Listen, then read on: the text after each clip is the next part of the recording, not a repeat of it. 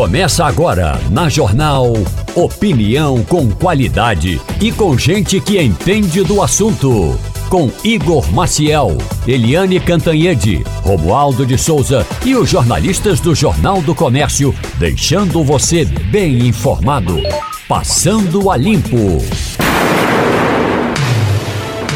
Olá, muito bom dia. 8 de janeiro de 2024, 8 de janeiro de 2024. Eu já antecipo para você que hoje nós vamos passar a limpo os atos de 8 de janeiro do ano passado, quando um grupo de manifestantes caminhou 8 quilômetros e 600 metros. Eles saíram ali do QG do Exército em Brasília e foram até a Praça dos Três Poderes, onde ficam o Congresso Nacional o Palácio do Planalto e o Supremo Tribunal Federal. Nós vamos dar detalhes de como foi toda a operação da Polícia Federal, que já está nas ruas hoje, na Operação Lesa Pátria, atrás de financiadores e patrocinadores daquele ato que pelo menos do ponto de vista histórico, foi um dos mais marcantes da democracia brasileira. Hoje nós temos a presença aqui no Passando a Limpo da jornalista Terezinha Nunes. Terezinha, bom dia, tudo bem?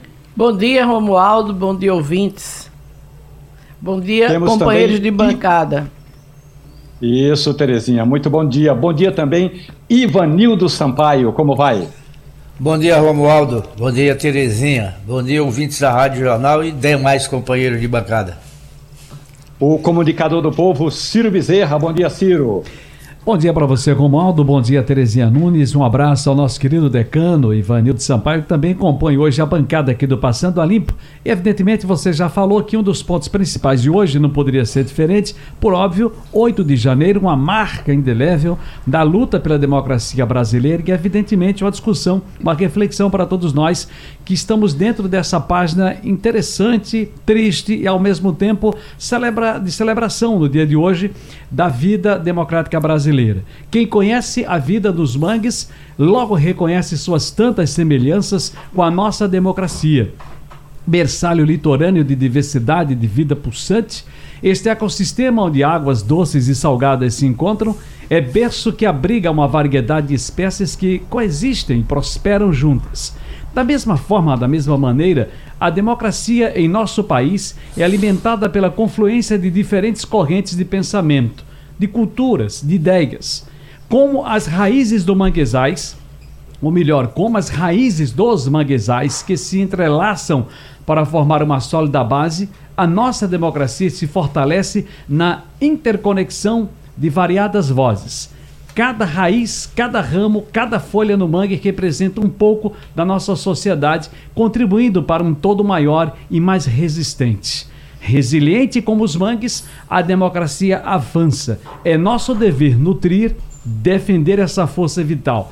A democracia não é apenas sobre governar, é sobre cuidar, proteger e prosperar. Juntas e juntos, viva o Estado Democrático de Direito. Artigo de hoje no seu Jornal do Comércio, com a página extremamente, maravilhosamente democrática Hoje, Ingrid Zanella, presidente em exercício da OAB Pernambuco e vice-presidente da OAB também, trazendo o seu artigo aqui, a sua opinião. Resiliente como os mangues, a democracia avança. Você pode ler muito mais no seu Jornal do Comércio, no jc.com.br, Romualdo.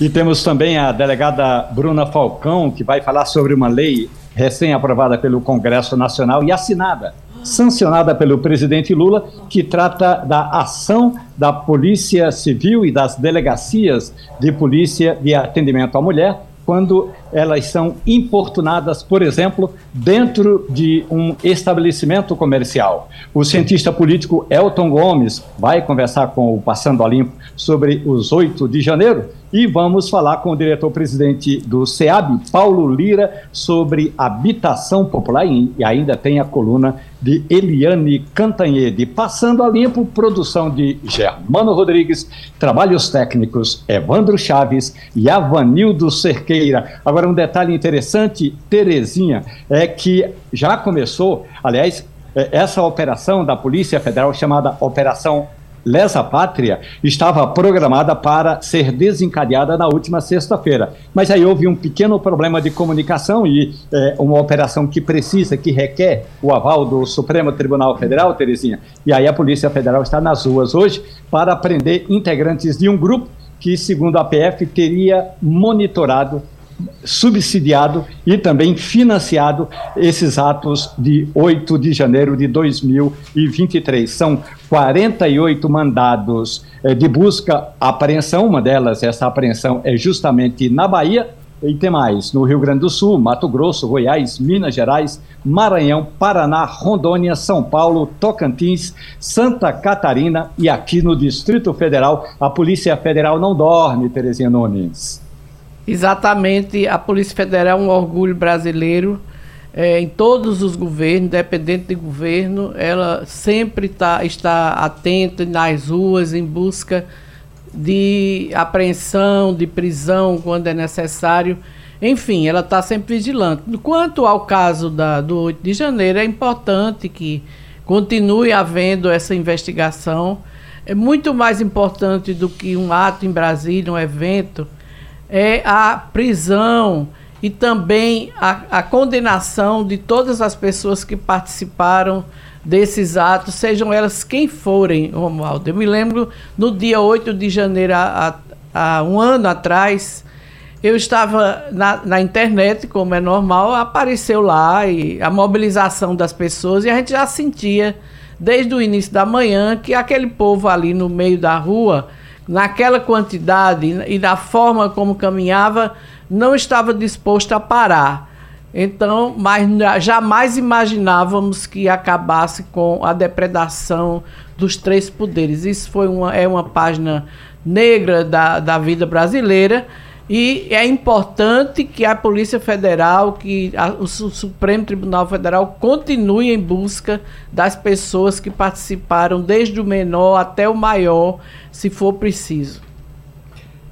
Agora, Ivanildo Sampaio, o que é inquietante, e a palavra é inquietante, é que um grupo de manifestantes, como bem destacou Terezinha Nunes, caminhou 8 quilômetros e 600 metros. Eles saíram do QG do Exército, onde estava aquele acampamento que ninguém quis desmontar, nem no governo de Bolsonaro, nem o início do governo Lula. Eles saíram do QG, passaram pela torre de televisão, estação rodoviária, chegaram à esplanada dos ministérios e a Polícia Civil, a Polícia Militar e a Força Nacional, ninguém agiu. Daí a pouco eles começaram a passar por cima de algumas grades e o restante a história já está contando Ivanildo Sampaio. Pois é, Romualdo. Aqui em Recife, aqui em Pernambuco, né, a gente via nas portas dos quartéis os acampamentos de bolsonaristas. Nada contra os acampamentos, mas não era o local ideal para você acampar. E o exército permitia. Antigamente, eu sei disso, porque passei na frente do quartel-general várias vezes, eram dois policiais, dois, é, dois é, soldados do exército armados. Você não podia parar um carro na frente. Como é que você deixava é, inúmeras tendas, dezenas, talvez centenas de pessoas na porta do QG do exército? Então havia algum conluio nesse negócio, não tem como você esconder. Né? Em Brasília, pior.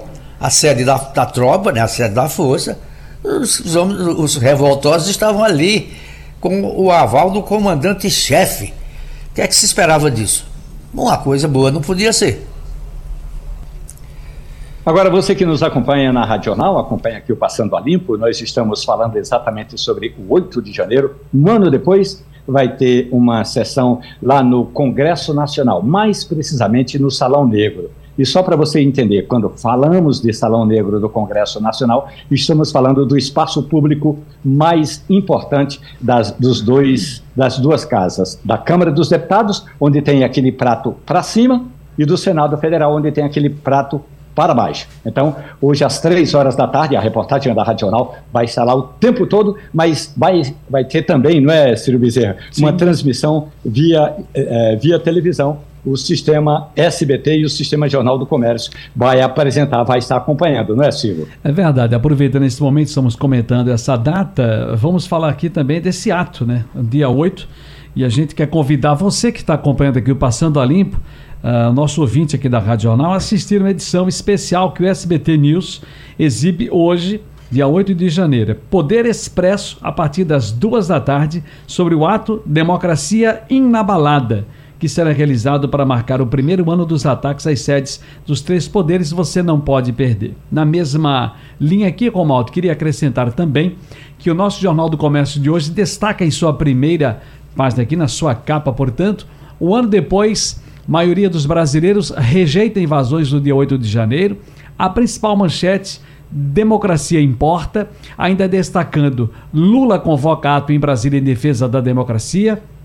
O dia 8 de janeiro não deve ser um dia de lamentos, mas de reflexões. É uma fala, portanto, da governadora de Pernambuco, Raquel Lira, inclusive até com um artigo também que ela escreveu de opinião aqui no jornal de hoje, Democracia, Escolhas e Mudança, registrar o primeiro ano desse episódio unindo os entes da federação e os poderes da República na, na capital federal é reforçar que a democracia é um bem maior. Está aqui, portanto, a participação da governadora Raquel Lira, também hoje no Jornal do Comércio, com outra opinião, outra mulher na vida pública de Pernambuco, a deputada a Dani Portela, um ano de resistência e resgate da democracia brasileira. Viva a democracia brasileira, portanto, é mais uma expressão aqui na vida pública de uma deputada estadual, Dani Portela, ela que é da presidente da Comissão dos Direitos Humanos da Assembleia Legislativa aqui do estado de Pernambuco. E lembrar você que nós estamos aqui no Passando a Limpo e temos muitos assuntos a serem tratados, mas evidentemente que o dia de hoje, por óbvio, nos chama a atenção né, dessa data simbólica para a nação brasileira, Romualdo.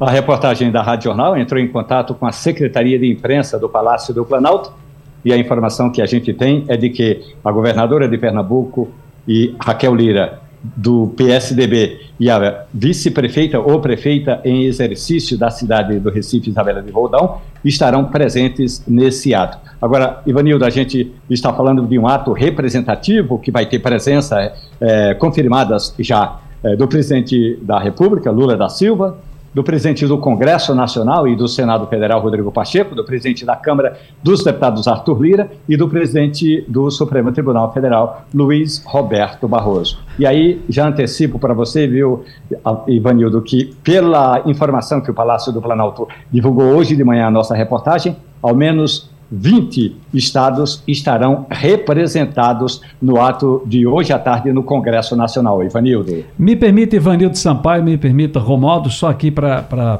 trazer informação que acaba de chegar também aqui, é que Arthur Lira, Romaldo, acho que está chegando agora no seu também, deve estar tá caindo agora. Arthur Lira cancelou a participação dele no evento, marcado pelos dados copistas em Brasília. A informação que nós temos é que ele já conversou com o presidente Lula uh, e a assessoria informa de que ele está com problemas de saúde na família e que não pode se ausentar de Alagoas hoje.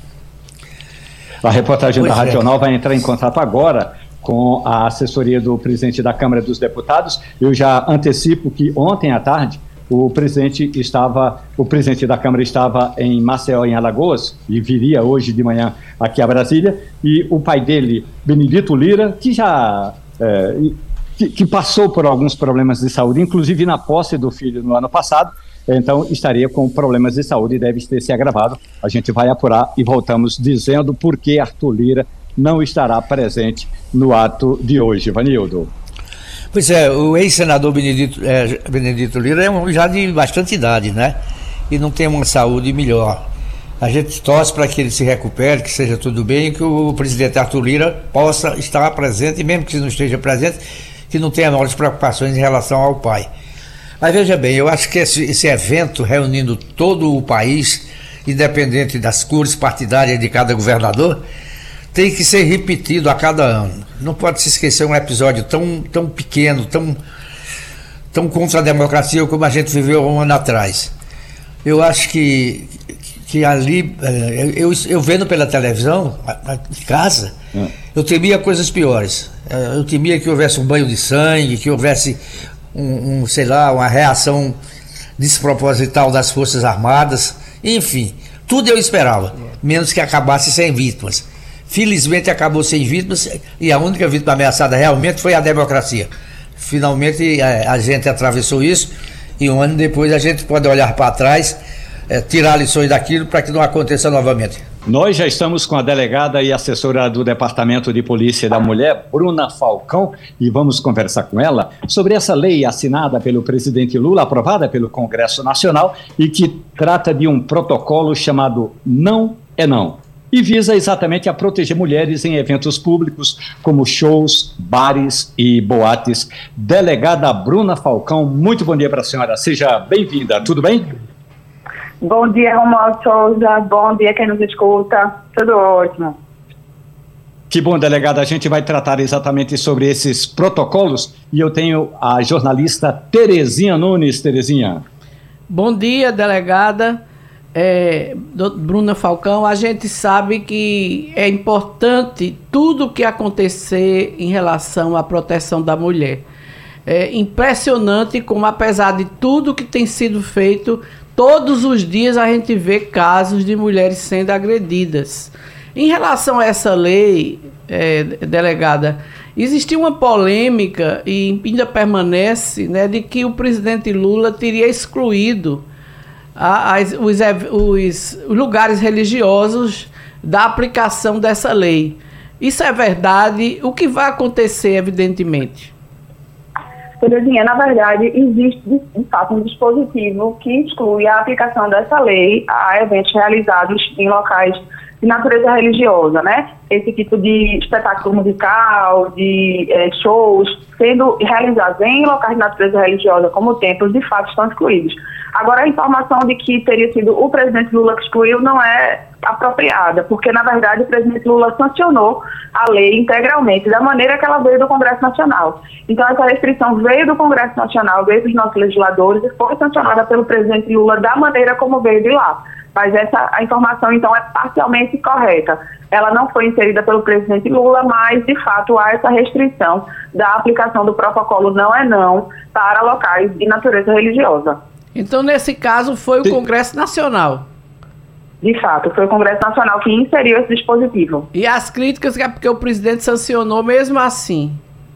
Isso, de fato. Ele poderia ter vetado esse dispositivo, enfim, levado à rediscussão pelo próprio Congresso Nacional, mas ele sancionou integralmente a lei da maneira como veio do nosso legislador. Isso. Nós estamos conversando com a delegada Bruna Falcão sobre esse protocolo Não é Não, aprovado pelo Congresso Nacional, uma medida de iniciativa da deputada do PT do estado do Rio Grande do Sul, Maria do Rosário. Agora a gente vai conversar com Ivanildo Sampaio, porque tem também um, um aspecto importante nessa lei, não é, Ivanildo? Que diz o seguinte: que no caso de um, um, um constrangimento, uma violência, é, será imediatamente afastada, a mulher vai ser afastada e protegida do agressor, Ivanildo. Pois é.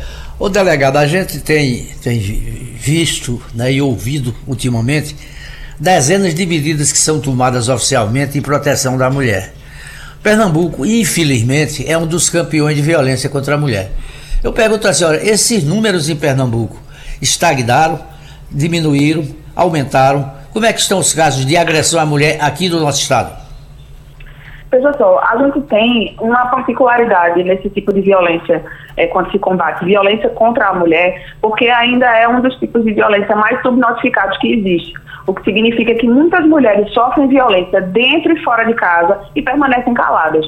Então, a gente tem recentemente um aumento no número de registros de ocorrências de violência doméstica, por exemplo, né, que é o escopo principal do nosso Departamento de Polícia da Mulher, mas isso não é motivo para a gente é, se entristecer a princípio. Claro que a gente, todo, toda a natureza violenta, todo episódio de violência é preciso ser combatido, mas numa primeira leitura a gente consegue enxergar que essas mulheres viviam violência sequencial há muitos anos. Então, no momento em que ela vai numa delegacia romper esse ciclo de violência, romper o silêncio e procurar ajuda, é motivo para a gente fortalecer a rede, para a gente incentivar essas mulheres a procurarem ajuda. Inclusive porque a gente tem também uma, a gente fez, faz um acompanhamento em relação aos feminicídios, as mulheres que morrem né, por, por violência de gênero, é, e a gente consegue enxergar que a maioria dessas mulheres morrem sem nunca ter procurado ajuda policial. Então, quando a gente enxerga incremento de registro de violência doméstica, é um motivo para a gente celebrar sim, porque são mais mulheres rompendo o silêncio. Quiser a gente chegar chegar num patamar que as mulheres não fiquem mais é, silentes diante da violência e que a gente comece a enxergar decréscimo, né, redução dos números de registro, mas que isso represente efetivamente na prática mulheres que não são mais agredidas.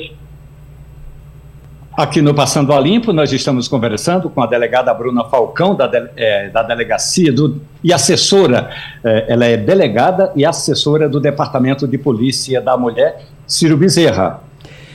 Delegada, muito bom dia para a senhora. É um prazer ouvi-la aqui na Rádio Jornal. Evidentemente, é muito interessante ouvi-la numa data tão simbólica para a nação brasileira e sobre um tema tão importante. É claro que a gente se entristece quando a gente tem que falar, noticiar, reverberar, publicizar certas medidas em vários níveis de governo, como essa que a gente está vendo aqui. Nos entristece porque uma pessoa, o gênero tem que ser protegido por decreto ainda nos dias de hoje. Isso entristece sensivelmente.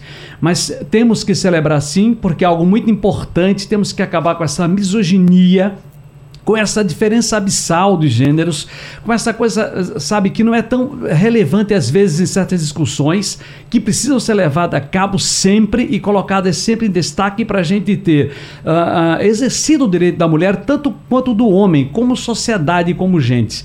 Agora, me preocupa muito ainda os números, a Terezinha falava no início, e mais ainda em nosso estado, em Pernambuco, com relação aos ataques às mulheres. Como é que tem sido o trabalho da, da, delegacia, da sua delegacia, o trabalho também, evidentemente, dos outros entes, né? das, das câmaras de vereadores, das prefeituras, dos outros locais onde a gente pode contar com essa rede de apoio com relação uma diminuição do feminicídio, dos ataques, da violência delegada. Desculpe aí a, a enorme contextualização da pergunta, mas se faz necessário, acredito, num momento como esse. Tudo bem, sem problema. Bom dia mais uma vez. É, Silvio, na verdade, a gente faz parte, eu faço parte hoje do Departamento de Polícia da Mulher. É o Departamento da Polícia Civil de Pernambuco que coordena as delegacias de atendimento à mulher que há no Estado. Atualmente nós temos 15 delegacias em funcionamento no Estado sete em regime de é, ininterrupto, né, 24 horas por dia, sete dias por semana.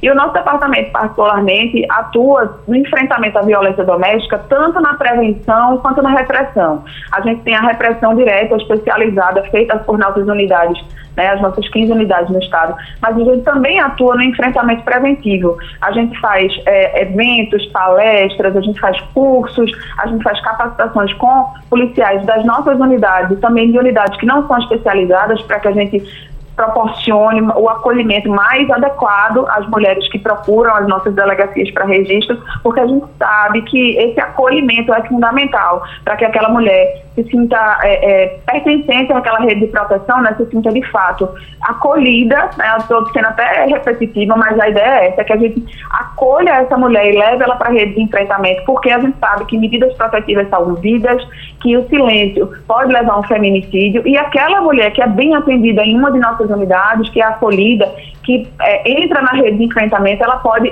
ajudar outras mulheres a romperem o ciclo de violência, a se libertarem de violência. Então, nosso departamento tem esse escopo, sabe, Silvio, de, de a gente atuar na repressão, quando a violência já aconteceu, mas também na prevenção, que é fundamental. Quanto menos mulheres agredidas, melhor, mais exitoso é nosso trabalho. Perfeito. Delegada Bruna Falcão, delegada e assessora do Departamento de Polícia da Mulher. Delegada, nesse protocolo aprovado pelo Congresso Nacional, portanto, deputados e senadores, e sancionado, assinado pelo presidente da República, tem lá um aspecto que diz o seguinte: a mulher deve ser prontamente protegida pela equipe do estabelecimento, ou seja, do bar, do boteco, da casa de show, a fim de que ela possa relatar o constrangimento ou a violência sofrida. Eu lhe pergunto, delegada, vocês vocês também vão atuar, vão agir juntamente aos estabelecimentos para que eles possam ser capacitados para dar esse atendimento à mulher delegada Bruna Falcão. É, Romualdo, na verdade, assim, é, eu queria só aproveitar o gancho da sua pergunta antes de respondê-la para fazer uma, uma diferenciação que é importante, que é trazida pela lei. A lei, ela define que essa mulher, ela é, ela precisa ser prontamente atendida quando ela sofre violência, né, que já é bem intuitivo para todos e todas, mas também para quando ela sofre constrangimento. E a própria lei define o constrangimento, é uma insistência física ou verbal sofrida pela mulher depois de manifestada a sua discordância. Então, se aquela pessoa é, que constrange aquela mulher, né, seja um homem ou uma mulher, quer abordá-la, quer uma conversa, quer uma aproximação, e essa mulher diz não, é, essa é a, a raiz, esse protocolo não é não. Esse não precisa ser respeitado. Qualquer, é, qualquer investida dessa pessoa, depois que a mulher oferece recusa, ela é considerada um constrangimento para os efeitos da lei e ela merece que essa mulher seja acolhida e protegida. Né? Então, a gente tem aqui na lei definido que, de fato, a, o poder público vai se envolver nessa capacitação aos estabelecimentos, eles precisam se, se preparar.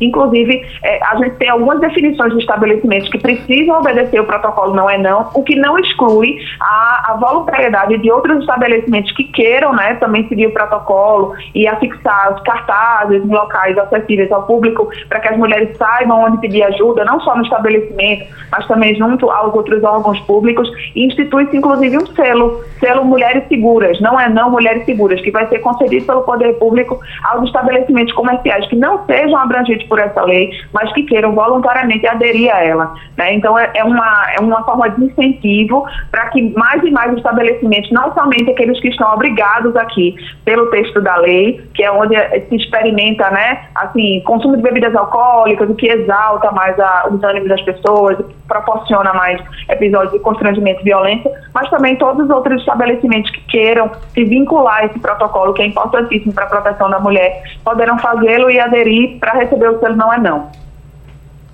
Não é não, não é, Terezinha Nunes? Exatamente. Inclusive, eu queria fazer, aproveitar e fazer uma pergunta à delegada.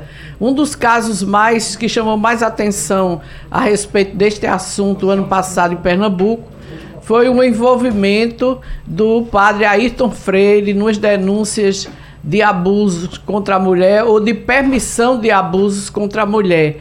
E a polícia inicialmente deu uma entrevista, mostrou que já tinha, já tinha caminhado três inquéritos para o Ministério Público, mas de lá para cá nenhuma notícia sobre esse assunto. Então, para não deixar no esquecimento, eu gostaria que a senhora explicasse como andam essas investigações.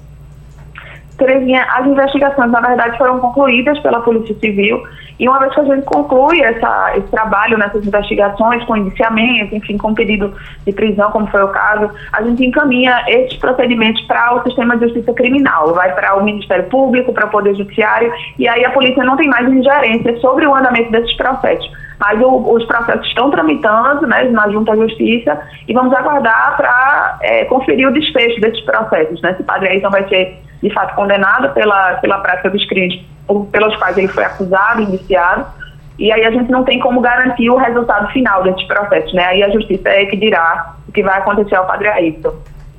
Mas pelo menos dizer, Bruna Falcão? informar que, acabou, que acabaram os inquéritos é uma grande notícia. Sim, sim. Os inquéritos foram concluídos e foram remetidos para a justiça. Pronto, Bruna Falcão, delegada e assessora do Departamento de Polícia da Mulher, muito grato pela gentileza. Ela passou a limpo aqui na Rádio Jornal esse protocolo Não é Não, que visa a enfrentar a violência contra mulheres. Bruna, muito bom dia para a senhora. Obrigada, Romualdo. Bom dia para todos e todas. Agora é hora de passar a limpo com o cientista político Elton Gomes os atos de 8 de janeiro do ano passado, exatamente um ano atrás. O, essa caminhada que eles fizeram, Elton Gomes, os manifestantes saíram ali da sede do quartel-general do Exército, caminharam menos de 9 quilômetros, a caminhada começou aí por volta das nove e meia, 10 horas, e no meio da tarde ocorreu quebra-quebra na Praça dos Três Poderes, cientista político Elton Gomes. Bom dia. Muito bom dia, Romualdo, bom dia, Terezinha Nunes, bom dia, Inaldo Sampaio, bom dia especial a todos os ouvintes da Rádio JC. Agora a gente está aqui com Ivanildo Sampaio. Ivanildo, a ideia exatamente é. E, aliás, você chegou a tocar nesse assunto agora há pouco.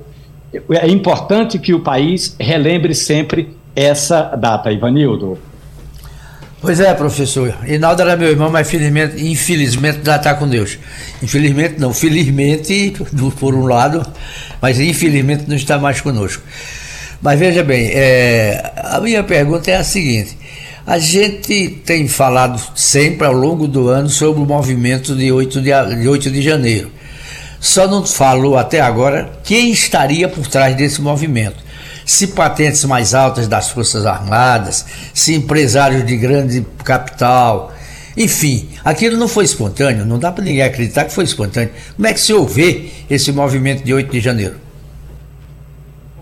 Ninguém pode ter considerações mais amplas sem correr o risco de se tornar leviano ao apresentar suposições, teorias, ilações sem maiores elementos de concretude. O que a gente pode afirmar com certeza é que houve um inconformismo por parte dos apoiadores, ou de parte dos apoiadores do ex-presidente da República, que, em condições específicas, é, em que as iniciativas destinadas ao efetivo controle e segurança das instalações públicas do Distrito Federal foram falhas, levou-se a uma situação de vandalismo, depredação e de ataque à sede dos três poderes da República, que constitui um ato muito grave, enquanto não se transforme efetivamente em uma tentativa de golpe de Estado, conforme eh, se coloca dentro de uma das perspectivas possíveis. Porque para ter um golpe de Estado, eu acreditei muito feliz a observação que foi feita pelo ministro da Defesa, Zé Múcio, que num golpe de Estado, as Forças Armadas estão à frente e a seus apoiadores pedem aqueles que dispõem de armas e de poder concreto, de força efetiva para defenestrar o poder constituído pelo uso da violência.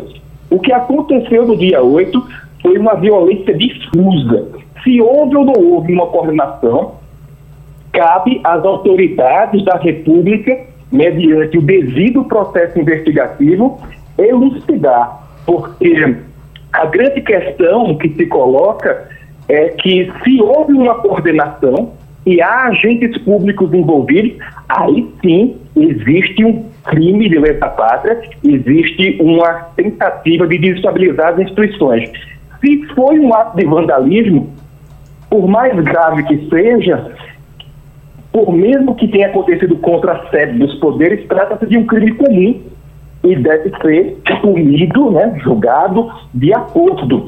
Então, a grande, a grande coisa que se levanta é, não é tanto quem mandou fazer, como, se foi, como foi feito, mas os efeitos que cada um dos grupos em disputa tomam para poder constituir sua narrativa os apoiadores do ex-presidente dizem que isso foi alguma coisa que não teve qualquer participação de Jair Bolsonaro e do seu grupo político. Os apoiadores do atual presidente dizem que foi um ato coordenado pelo ex-presidente e por seus aliados, que contaria inclusive com a ação ou com o concurso de parte da cúpula das Forças Armadas. Seja como for, a ideia de você encontrar uma verdade, de você encontrar uma realidade efetiva em meio a essas versões conflitantes, é muito difícil, sobretudo por conta das paixões que se envolvem nesse momento de hiperpolarização da arena política brasileira, rapaz.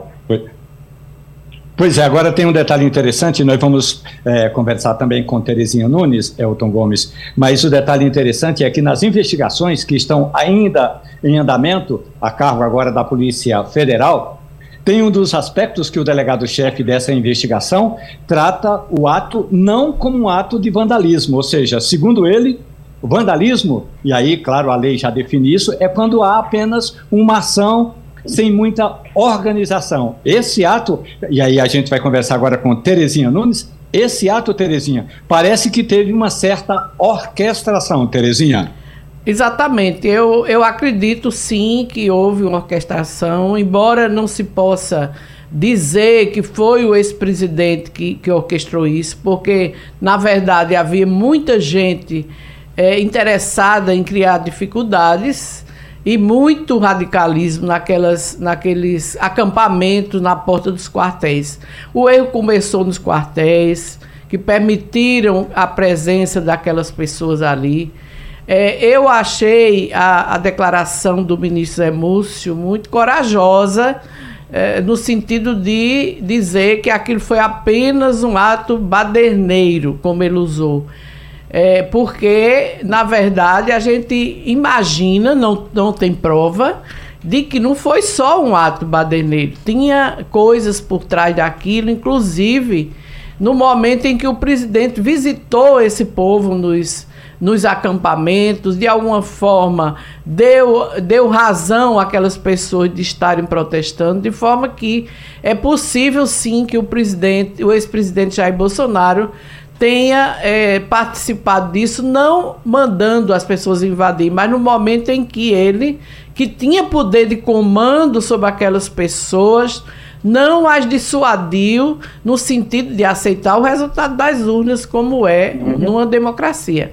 Mas eu queria perguntar ao professor Elton é, que eu, eu, tenho sentido que não tem havido é, é, investigação sobre o outro lado. Né? A gente sabe que não se invadiria aquela, daquela forma. O, o, presidente tinha acabado de assumir, mas era conveniente. O próprio general que comandava o GSI estava dentro, da, dentro do Congresso é, na hora em que, que houve a, a manifestação e parecia normal entre os manifestantes, uma pessoa normal.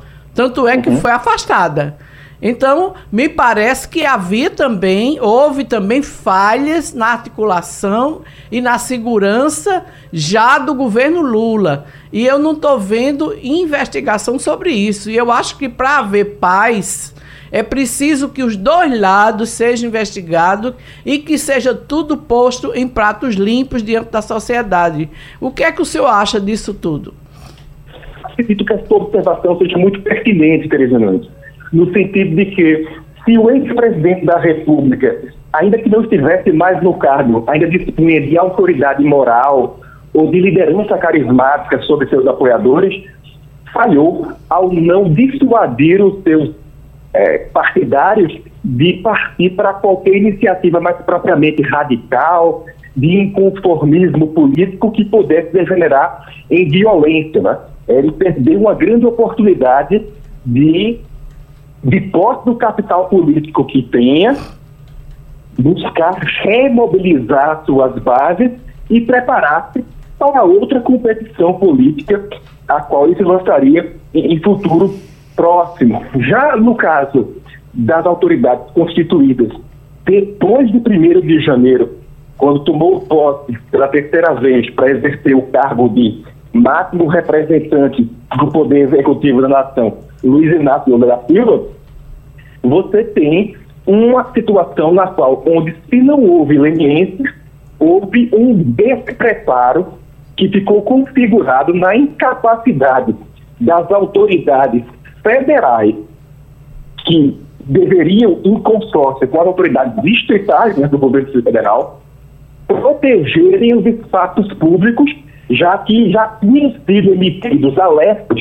da Agência Brasileira de Informações seja, o Serviço Secreto Brasileiro, cujo chefe é o próprio general Chebias, a quem você fez referência, que havia alertado quanto ao risco de depredação, violência e de invasão de prédios públicos. Então, há uma clara dificuldade de compreender qual que foi a falha do Ministério da Justiça, do Gabinete de Segurança Institucional e das autoridades policiais do Distrito Federal. Então, houve realmente um peso muito maior conferido aos apoiadores do governo passado e às autoridades distritais, na sua responsabilidade ou com a responsabilidade nos atos do dia 8, do que ao governo federal, que já estava instituído e que desde antes, ainda na época do gabinete de transição, havia feito planos para poder assegurar a posse do presidente Lula e também é, manter a segurança do perímetro da Praça dos Três Poderes, como é de responsabilidade dessas autoridades federais. Aqui no Passando a Limpo, nós estamos conversando com o cientista político Elton Gomes. Agora, é importante destacar, não é, Ivanildo, que houve uma CPI, uma comissão parlamentar mista de inquérito no Congresso Nacional, que investigou responsabilidades sobre esse ato de 8 de janeiro, e houve também uma CPI na Assembleia Legislativa do Distrito Federal. E as responsabilidades para o atual governo recaíram muito mais no general Gonçalves Dias, que comandava o Gabinete de Segurança Institucional, Ivanildo. Cargo, né? Eu queria que, que o professor Elton dissesse para a gente qual é a opinião dele sobre esse fato. Porque esse, tudo isso que ele falou a gente sabe. Né? Que houve falha do governo, de um lado, que houve é, corpo mole do outro. Mas como é que ele viu isso, ele analisa isso como cientista político e que frutos isso vai render é, hoje, amanhã e sempre?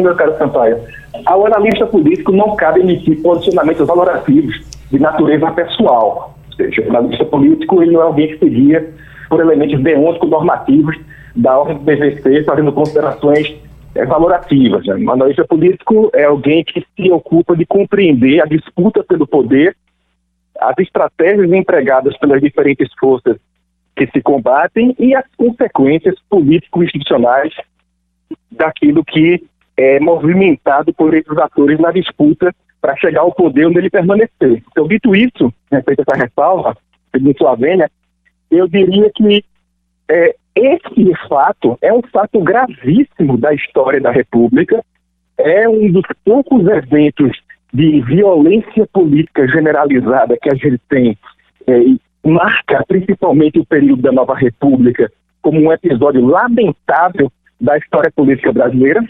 Entretanto, é importantíssimo que nós compreendamos que mais interessantes ou mais é, disputados do que os fatos são as versões, as narrativas, as construções discursivas que são criadas pelos grupos políticos em disputa para poder legitimar o seu ponto de vista. Então, o governo busca colocar nos seus adversários a pecha de golpistas e violentos, não individualizando as condutas e generalizando essa conduta de depredação, de vandalismo, para todos aqueles que apoiaram o ex-governante. Já o ex-governante busca colocar no governo atual a pecha de incompetente, de omisso e de conspirador, já que teria, segundo essa versão dos fatos, essa interpretação narrativa, teria buscado criar condições para que a situação chegasse àquele extremo, a fim de legitimar o novo governo, desprestigiar o ex-governante e abrir caminho para a tomada de medidas excepcionais. Eu acho que se você fosse pensar em uma realidade, ela estaria entre esses dois grandes polos. Dito de outra forma, o segredo da harmonia não se deixar seduzir pelos extremos, principalmente se tratando de líderes políticos carismáticos, dados ao populismo, ao messianismo político e à busca por referendação, ou melhor, referendamento de natureza popular muito passional. Então, é importantíssimo que as autoridades constituídas no Estado de Direito apurem a responsabilidade dos fatos, independentemente de filiação ideológica e de coloração partidária, a fim de que os responsáveis do governo ou da oposição, de esquerda ou de direita, sejam levados à justiça, é. submetidos ao devido processo legal e, se comprovada categoricamente a culpa, sejam punidos de acordo com o que reza a legislação em vigor na República Federativa do Brasil. Tudo mais fora disso não pertence aquilo que é da boa prática republicana, Sampaio. Cientista político Elton Gomes, muito grato pela gentileza. Nós falamos aqui sobre os atos e as responsabilidades do 8 de janeiro de 2023. Até mais, um abraço.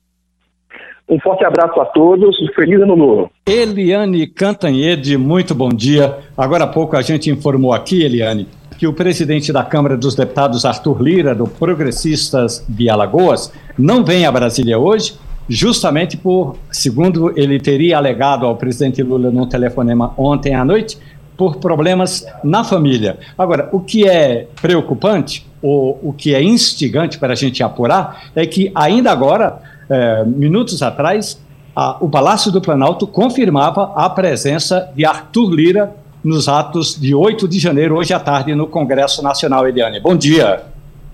Oi, bom dia, Romualdo, colegas, ouvintes. Realmente, o ato de hoje é um ato importante. Né? O, o título é uh, Democracia Inabalada, né? pela resistência das instituições, e aí eu incluiria a imprensa, né, a tentativa de golpe de um ano atrás, no 8 de janeiro de 2023. Mas a época é ruim, né? Porque muitos governadores, todo mundo teve um ano muito estressante, muito cansativo, muitos governadores estão viajando, estão de férias com a família, enfim.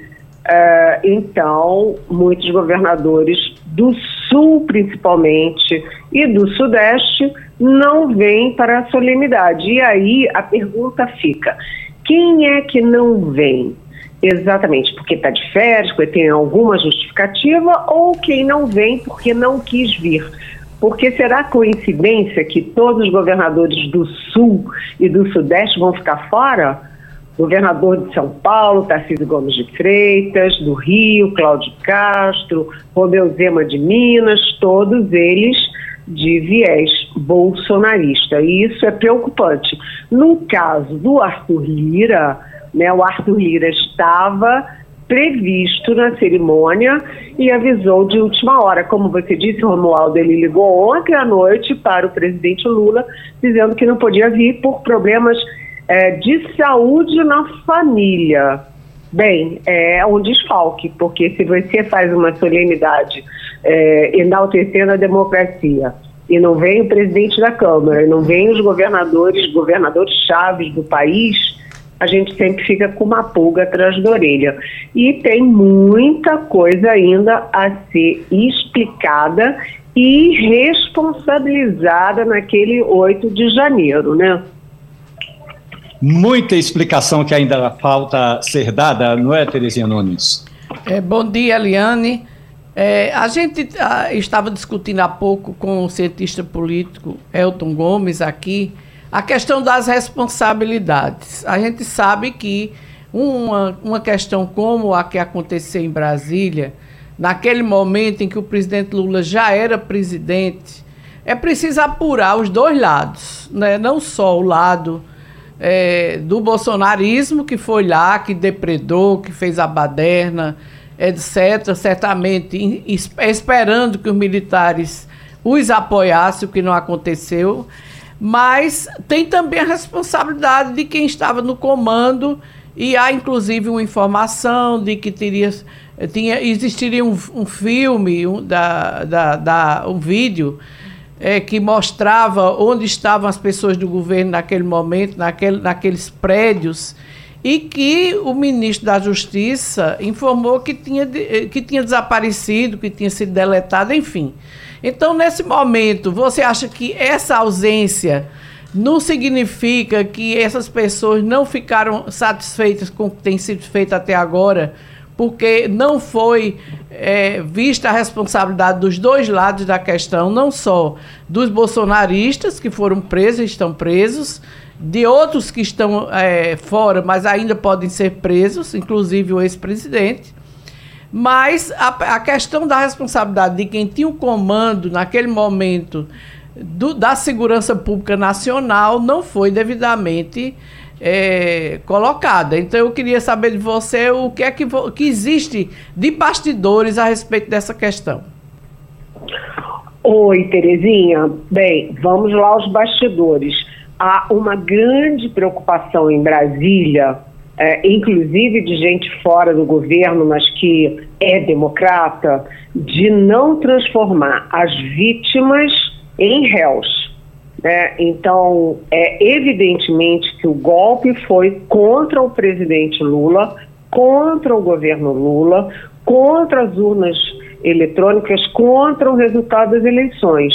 Então, há todo um processo é, voltado a quem executou o crime, né, de invadir Câmara, Senado, Supremo, Palácio do Planalto, depredar e tudo, há todo um processo agora, inclusive hoje, com uma operação da Polícia Federal para também é, investigar e eventualmente prender quem financiou essa gente toda. E também tem a questão dos mandantes do crime. Então, há todo um processo é, voltado nesse momento para responsabilizar e punir né, os que estavam efetivamente trabalhando por um golpe de Estado. Aliás, o presidente Bolsonaro trabalhou para um golpe de Estado desde antes da campanha de 2018, que ele já vem se preparando e preparando as pessoas em torno dele nessa direção. Então, houve falhas do governo Lula? Sim, houve. Né? O governo Lula estava muito inebriado com a posse, que tinha milhares e milhares de pessoas e foi tudo tranquilo, não teve problema nenhum, e aí relaxou a guarda. Isso foi um caso de omissão que em algum momento a gente vai uh, ver discussões e tal. O próprio general eh, Gonçalves Dias, que era o chefe da segurança do Palácio naquele momento, porque ele era o chefe do, do gabinete de segurança institucional, ele foi demitido, foi afastado. O comandante militar do Planalto foi demitido, o comandante do Exército Brasileiro foi demitido, o comandante da Polícia Militar do DF foi demitido. Enfim, é, eu acho que é, é preciso concentrar os esforços nos réus e deixar as vítimas que foram lenientes, que foram é, descuidadas, para ver um pouco mais adiante, Terezinha. Nós estamos passando a limpo com a jornalista Eliane Cantanhede. Agora vamos, Ivanildo Sampaio. Bom dia, Eliane. O Eliane, você certamente leu ah, no Estadão de ontem a entrevista do ministro da Defesa, Zé Múcio Monteiro. Ele diz lá com todas as letras né, que é preciso apurar mais nas Forças Armadas, que é para livrar os bons dos ruins, dos maus. É, até agora, eu não escutei falar nenhuma vez que dois generais reconhecidamente é, ligados ao presidente Bolsonaro que são o general Heleno e Braga Neto, tenham sido sequer citados em todo esse processo. Eles estão sendo preservados, eles não têm nada a ver com isso ou não tiveram, enfim. O que é que, o que, é que vai acontecer com quem efetivamente participou dessa tentativa de golpe? Oi, Vanildo. Excelente lembrança. Eu estava aqui exatamente pensando isso ontem. Vem cá, você teve todo um roteiro do golpe. Vem lá desde 2017, 2018, os quatro anos do governo Bolsonaro, tudo, né? As manifestações na rua, né? Com o quartel-general atrás, o Bolsonaro demitindo a cúpula militar inteira porque não queria aderir ao golpe, é, aquele ministro da Defesa evidentemente golpista, o tenente-coronel da Ativa Mauro Cid, que era o ajudante de ordens, golpista, enfim, tudo aquilo. É, e aí, esses foram três generais que ficaram os quatro anos do lado, em gabinetes do lado do Bolsonaro, que foram, além do Braga Neto e do Augusto Heleno, também o general Luiz Eduardo Ramos. Né? E ninguém fala neles. Eles evaporaram, sumiram do noticiário, sumiram das investigações, sumiram, sumiram. E aí a gente lembra que um personagem, um, um lugar chave no golpe, aí eu volto à questão da, da Terezinha, foi o Gabinete de Segurança Institucional, que era exatamente comandado pelo general Augusto Heleno e que é, com, é considerado o covil dos, dos leões, ou o covil dos lobos. Por quê? Porque ali o Gabinete de Segurança Institucional é que no dia 8 de janeiro também evaporou. Mas eu concordo com você. É preciso saber o que que o Braga Neto O que que o Augusto Heleno e o que que o, o, Luiz Eduardo Ramos tem a ver com isso? Porque hoje os três dizem, não, eu nem sabia, não vi, não soube. Ué, usufruíram quatro anos do poder e não tinham nada a ver com as articulações malignas daquele poder? Boa lembrança, Vanildo. Ciro Bezerra. Bom dia para você, Eliane Cantanhede. É a primeira vez que nós conversamos aqui no Passando a Limpa, uma vez que a gente fica, eu fico antes, né, Terezinha? Eu é. encerro, eu encerro a nossa, primeira página e passo para o nosso querido Igor Marcel, que está de férias. E hoje a gente está aqui nesse período de férias do Igor de apoio. A nossa Rádio Jornal lançou hoje na sua página do Instagram, Terezinha, é, Eliane. Eliane Cantanhede. Eu sempre fico tocando aqui as duas aqui no, no, no, no off. Você concorda com as prisões do 8 de janeiro? As pessoas continuam respondendo lá no Instagram da Rádio Jornal. Ao mesmo tempo, eu recorro aqui para algo que a gente tem acompanhado muito, que é a dificuldade das pessoas, dos personagens principais em toda essa, essa, essa situação que estamos vivendo um ano, uh, de definir o que realmente ocorreu. As palavras parece que elas têm dificuldade em sair de algumas figuras, de alguns personagens.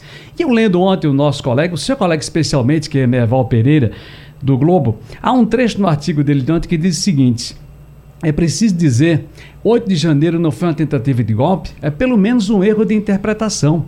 Fizeram tudo aquilo com a intenção de chamar a parte do exército golpista a assumir o poder. Não deu certo, mas a ideia era essa. Não era apenas quebrar e ir para casa. E a reação está sendo muito correta, rigorosa, como deveria ser. Não é possível achar que se pode invadir o Supremo, o Congresso, Planalto, e está tudo bem. Toda rebelião tem consequências para um lado ou para o outro. Ainda bem que deu errado para quem estava querendo um golpe. Os relatos do que aconteceu naquele dia são impressionantes. Não se pode brincar com essas coisas nem minimizar o que aconteceu. Foi gravíssimo. A investigação tem que chegar rapidamente, seja que lado for, a quem planejou, especialmente a quem financiou. Claro que eu conjecturei aqui no que escreveu o Merval Pereira. Mas a linha seria essa, minha cara Eliane Cantanhete. Mais uma vez, bom dia e felicidades para você. Oi, bom dia, bem-vindo aqui para o nosso bate-papo das segundas-feiras na Rádio Jornal.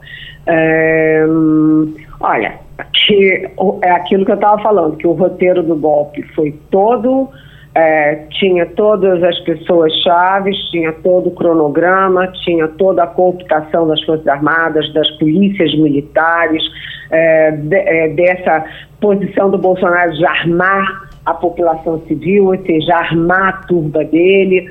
Foi tudo muito cronometrado, né? tudo planejado estrategicamente. É, eu sou completamente a favor da prisão com certeza, prisão e condenação. Aquelas pessoas, aí quando foram presos, ah, coitadinhos, eles estão presos lá na Papuda. Ué, eles ficaram meses em torno do quartel-general, pegando chuva, né? É, fazendo churrasco no, no quartel-general, com banheiro químico, não sei o quê.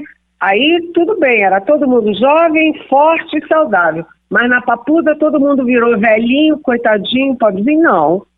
As pessoas têm que assumir responsabilidade pelos seus atos, né? E a gente vê claramente que foi, sim, um golpe de Estado, uma tentativa de golpe de Estado, tem que ser, sim, punido, tem que ir para a cadeia quem planeja, quem financia, quem atiça e quem executa esse tipo de coisa. E aí eu tenho a minha coluna de domingo no Estadão, inclusive conta é, que o, o comandante do Exército na época, general Júlio César Arruda, o general simplesmente estava numa linha de proteção dos criminosos acampados ali na frente do, do quartel-general e numa linha de arrogância contra o poder civil né? Quando o interventor, que era o secretário-geral da Justiça, aliás, continua secretário-geral da Justiça, o Capelli, o Ricardo Capelli, chegou no quartel-general, né? A, a fila dos policiais do Exército, a polícia do Exército, não estava voltada para o acampamento, para conter os golpistas, estava voltado para fora para impedir a entrada do Poder Civil. E foi uma longa negociação, e quando o Ricardo Capelli entrou no gabinete, junto com o comandante da PM, o coronel Vieira, coronel Fábio Augusto Vieira, né? O general, o comandante do exército, arrogante, falou: "Vem cá, vocês pretendiam entrar aqui sem a minha autorização?" E aí olhou para o comandante da PM e diz assim: Olha, eu acho que minhas tropas são um pouco maiores que as suas, comandante. Então, acontece o seguinte: essas coisas têm que ter a responsabilidade respondendo a sua pergunta. Sim, é preciso punir, até porque punindo você evita que se repita. Só para concluir essa minha resposta, é, eu falei com o Ricardo Capelli Uh, tenho falado com ele, né? E uma das frases deles que eu gosto dele que eu gosto é o seguinte: eu pergunto por que que não está tendo mais movimento, tentativa de golpe, tudo ele diz porque a papuda é educativa. Agora, Eliane Cantanhede, uma última questão é a seguinte: você trata de um personagem importante na história recente da política brasileira, que é o secretário executivo e ministro interino da Justiça. Ricardo Capelli vai tornar-se efetivo no lugar de Flávio Dino, que assume em 22 de fevereiro a cadeira de ministro do Supremo Tribunal Federal, Eliane?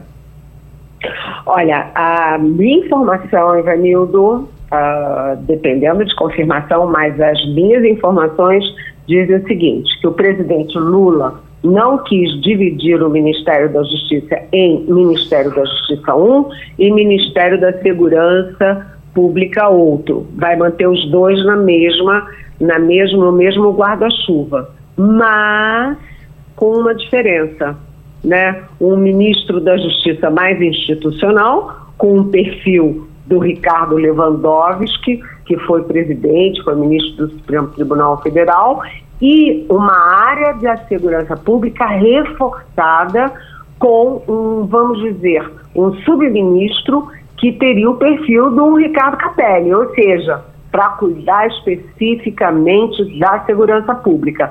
Até porque hoje né, o perfil do Ministério da Justiça é muito diferente do primeiro governo do Lula, em que o ministro da Justiça era o Márcio Tomás Bastos, né, aliás, um figuraça.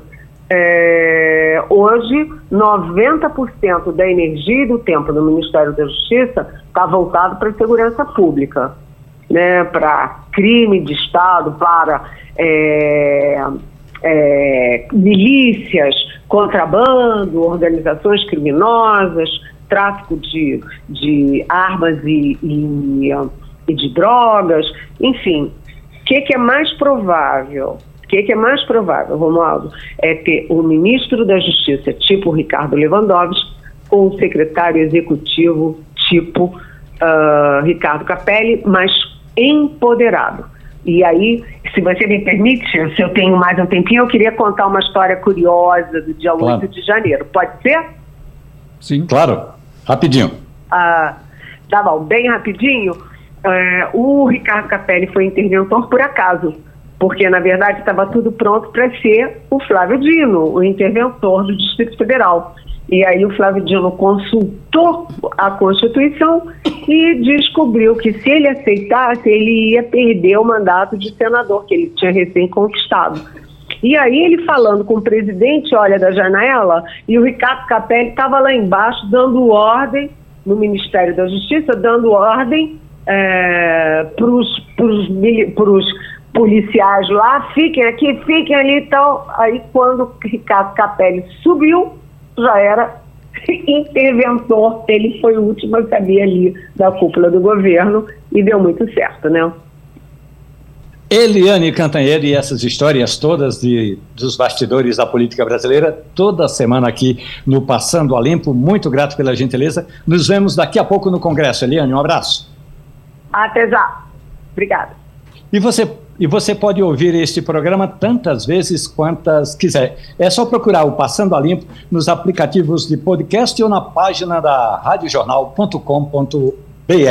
Paulo Lira, diretor-presidente da SEAB, Companhia Estadual de Habitação e Obras. Nós vamos conversar sobre habitação popular, sobretudo nas cidades do Recife, Cabo, Gravatá e Santa Cruz do Capibaribe. Aliás, Paulo, muito bom dia, seja bem-vindo aqui ao Passando a Limpo. Paulo Lira, o governo até já está selecionando construtoras para começar esses empreendimentos que totalizam aí 2.500 casas populares. Paulo Lira, bom dia.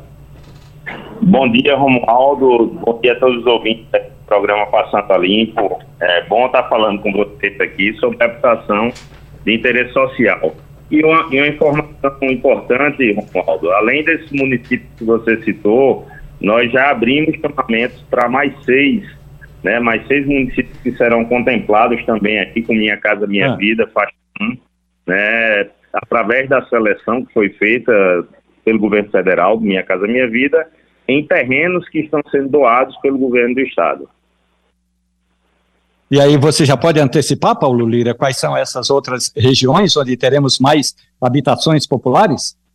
Sim, sim, Romualdo. Passando aqui a lista completa, nós temos hoje seleções ah. em aberto para Belo Jardim, Cabo, Carpina, Gravatar, Pesqueira, Recife, Salgueiro, Santa Cruz do Capibaribe, Vitória de Santo Antão e São Benedito do Sul.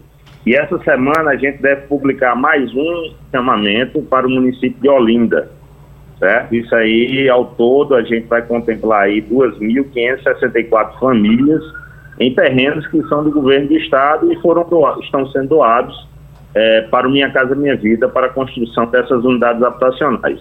Nós fizemos um chamamento, Romualdo, para selecionar as construtoras que é, produzirão esses habitacionais, né? As construtoras que vão construir aí essa habitação de interesse, interesse social. O diretor-presidente da SEAB, Paulo Lira, conversa com o ouvinte da Rádio Jornal aqui no Passando a Limpo. E agora, a jornalista Terezinha Nunes. Bom dia, presidente. Eu queria saber é, o que significa essa, esse nome é, FAR, né? Porque a gente sabe que o Minha Casa Minha Vida é um programa, inclusive, antigo. E essa é, acrescentar, acrescentar agora o FAR. Então, eu queria para os ouvintes saberem de que se trata. É uma modalidade diferente. É, enfim, as pessoas vão pagar as mesmas prestações. No caso, já, já, já está previsto, por exemplo, que as pessoas que, que ganham Bolsa Família não vão pagar nada. Como vai funcionar esse programa? Bom, é importante que geralmente essa, essa dúvida, né? E aí o Minha Casa Minha Vida, é, nesses primeiros chamamentos, ele tem duas modalidades principais, que é a do FA e a do FDS. O FA é o fundo que financia essa construção, que é o Fundo de Arrendamento Residencial.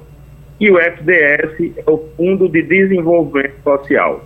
O FA ele é modalidade onde as famílias que são beneficiadas, é, na sua maioria, são famílias que recebem benefícios do governo federal, como Bolsa Família, como BPC, que é um benefício de prestação continuada, e que recentemente, através de uma lei que foi é, é, divulgada agora recentemente, é, essas famílias, é, pelo governo federal, essas famílias, elas passaram a ser isentas do pagamento da parcela que anteriormente precisavam pagar. Então, hoje, famílias que recebem Bolsa Família, que recebem PPC, elas não pagam nada, certo? É, pelo, pelo, pela habitação, né? Apenas tem aí uma, digamos aí, um, uma regra que elas não podem transferir esse imóvel antes de cinco anos, certo? Então, elas precisam pelo menos ter cinco anos aí com esse imóvel. Além do FA, a gente tem o FDS, que é outra modalidade do Minha Casa Minha Vida Faixa 1, que é uma modalidade voltada para as famílias é, que são vinculadas a alguma entidade. É, também está sendo feita a seleção para as entidades, que o governo do estado está participando dessa seleção, uma vez que o governo do estado aí apresentou 11 terrenos também para a modalidade de FDS, onde a gente está doando o terreno para as entidades, e essas entidades elas produzem habitação para os movimentos sociais, movimentos sociais que são vinculados às entidades que produzem através do FDS, que é o Fundo de Desenvolvimento Social. Essas modalidades, Terezinha, elas são vinculadas ao faixa 1 do Minha Casa Minha Vida. E nesse caso, o diretor então, é totalmente da... financiado pelo governo, totalmente. O terreno ele é de doação do governo do estado, né? Tanto no FAR quanto no FTS, o governo do estado ele está entrando com a doação do terreno e o governo federal ele entra com o valor da produção da habitação, que é a construção. Okay. Né? Então o governo do estado ele dá a contrapartida de doar o terreno porque na modalidade tanto do FAR quanto do FDS, Isso. existe também a possibilidade de ser produzido em terrenos privados que são vendidos a esses fundos, é, tanto do FAR quanto do FDS. A partir do momento que o governo do estado ele doa o terreno, é, de certa forma, partindo é, a produção das unidades habitacionais, ela tem um custo menor porque ela está recebendo terreno como doação e em contrapartida, em algumas situações, ela pode trazer uma melhoria na unidade habitacional, seja pelo aumento do tamanho da unidade habitacional ou algumas outras melhorias que você pode adotar no residencial, uma vez que não está tendo esse custo para o governo federal de comprar o terreno, já que o governo do estado está fazendo a doação. Ok. O diretor-presidente da SEAB, a Companhia Estadual de Habitação e Obras de Pernambuco, Paulo Lira, conversa com o ouvinte da Racional, falando sobre esse programa de habitação popular, Ivanildo Sampaio. Bom dia, doutor Paulo. Veja bem, eu sou talvez o repórter mais rodado aí desse grupo todinho, talvez não, com certeza. Acompanhei de perto, não é, uh, os programas do antigo BNH, Banco Nacional de Adaptação, inclusive em São Paulo, que já era o estado mais rico da federação. Pois bem, o BNH construía conjuntos de 10 mil, 12 mil, 15 mil habitações. Hoje, quando a gente consegue fazer um conjunto com mil habitações, bate palma. É como se fosse uma grande vitória. Quais foram os erros do BNH que não se deve copiar? E o que é que o BNH, o BNH poderia servir de exemplo para as políticas habitacionais de hoje? Bom, Ivanildo, é importante aí sua, sua pergunta a gente no passado, né, a gente teve alguns residenciais é, com quantitativo, né, bem expressivo de unidades habitacionais e que dentro do, do, do, Minha Casa Minha Vida a gente teve, digamos aí, algumas dificuldades, né, o governo federal teve algumas dificuldades é, na própria manutenção do habitacional, no pós-entrega, né, que o pós-entrega ele é muito importante, então é importantíssimo aí é, o trabalho após a entrega, o trabalho técnico-social que é feito dentro do residencial. E nesses residenciais que existia um volume maior de unidades habitacionais, é, por muitas vezes tinha uma grande dificuldade de ter equipamentos que pudessem é, atender a esses residenciais tão volumosos. Então, o que é o que o governo federal fez? Ele redesenhou Minha Casa Minha Vida, buscando é, é confeccionar habitacionais que tenham uma quantidade menor de unidades habitacionais, mas que eles sejam mais equipados. E aí, quando eu digo equipados, é com equipamentos comunitários, é, com a infraestrutura mínima é, de escola, de creche, nas proximidades do habitacional, também uma infra mínima de comércio, é, de serviço. Inclusive, na seleção é, dos terrenos, foi observado isso porque existem regras hoje de, é, que são obrigatórias para a seleção do terreno. Então, assim, tem que ter no mínimo a um quilômetro de distância uma escola é, ou uma creche, é, tem que ter também comércio, tem que ter serviço como banco, como correio. Então, nessa seleção, eu entendo que eles conseguiram é, desenhar de uma forma mais qualificada, fazendo com que esses novos profissionais é, tivessem uma estrutura é, mais ampla de infra né, para atender o residencial. E aí eles também reduziram o número de quantidades habitacionais, é, tendo em vista não ocorrer os problemas que a gente teve no passado, Ivanildo, de ter grandes residenciais e não ter equipamento suficiente para servir essas pessoas que estão lá dentro do habitacional. Paulo Lira, diretor-presidente da SEAB, a Companhia Estadual da Habitação e Obras de Pernambuco, Ciro Bezerra. Presidente Paulo Lira, muito bom dia para o senhor. Estou vendo aqui exatamente pelas informações que a gente recebe do Morar Bem Pernambuco, através da SEAB, as cidades que estão sendo aqui eh, contempladas com esse programa, nesse caso aqui desses editais. Santa Cruz do Capibaribe, Gravatá, Cabo e Recife. Qual é a possibilidade de termos, ou se já temos essa, esse planejamento, se já está em, em prancha, em mesa, para outras cidades, para outras regiões do estado. Porque onde quer que a gente ande, nós temos rádio jornal em Petrolina, temos rádio jornal em Garanhuns, temos rádio jornal em Limoeiro, rádio jornal, enfim, de onde a gente vai, a gente recebe as queixas das pessoas, os apelos, os incômodos com essa questão do déficit habitacional. Estamos citando algumas cidades que, evidentemente, contemplam a, a certas, suas regiões respectivas, mas e as demais regiões do Estado, presidente? Bom, Ciro, é, ela pergunta aqui sei da ansiedade da, das pessoas em todo o estado por, por ter habitacionado seu, no seu município. E aí é importante ressaltar aqui que a gente, a SEAP ela tem atuado em duas linhas. É, a produção e habitação, não é mais de duas, são três, porque a gente. Mas essa que a gente citou agora, né, tem os cinco municípios, a gente tem os demais. E nesse momento já foram contemplados, né, que são aqui no início. E nós apresentamos terrenos para. Foram nove terrenos que nós apresentamos. Nessa primeira seleção, nessa modalidade FAR. Nessa primeira seleção, nós, nós tivemos 12 terrenos selecionados. Esses 12 terrenos, eles atendem 11 municípios. E a expectativa é que para as próximas seleções a gente apresente mais terrenos. Inclusive, o Minha Casa Minha Vida, ele está prestes a publicar um edital para os municípios abaixo de 50 mil habitantes. Então, qual é o movimento que a SEAB, junto com a SEDU, que é a Secretaria de Desenvolvimento Urbano, tem feito? É, nós consultamos todos os municípios do estado, principalmente os municípios abaixo de 50 mil habitantes, que nessa primeira, primeira seleção não foram contemplados. É, informação se terreno em nome do município ou terreno em nome do estado, que a gente possa apresentar nessa próxima seleção buscando também atender esses municípios. Essa próxima já deve acontecer semestre, então já está preparando o terreno, né, que costumo falar, para que a gente possa, na hora que abrir essa, já possa apresentar novas propostas no, na modalidade No entanto, o governo do estado ele tem trabalhado forte uma modalidade chamada entrada garantida.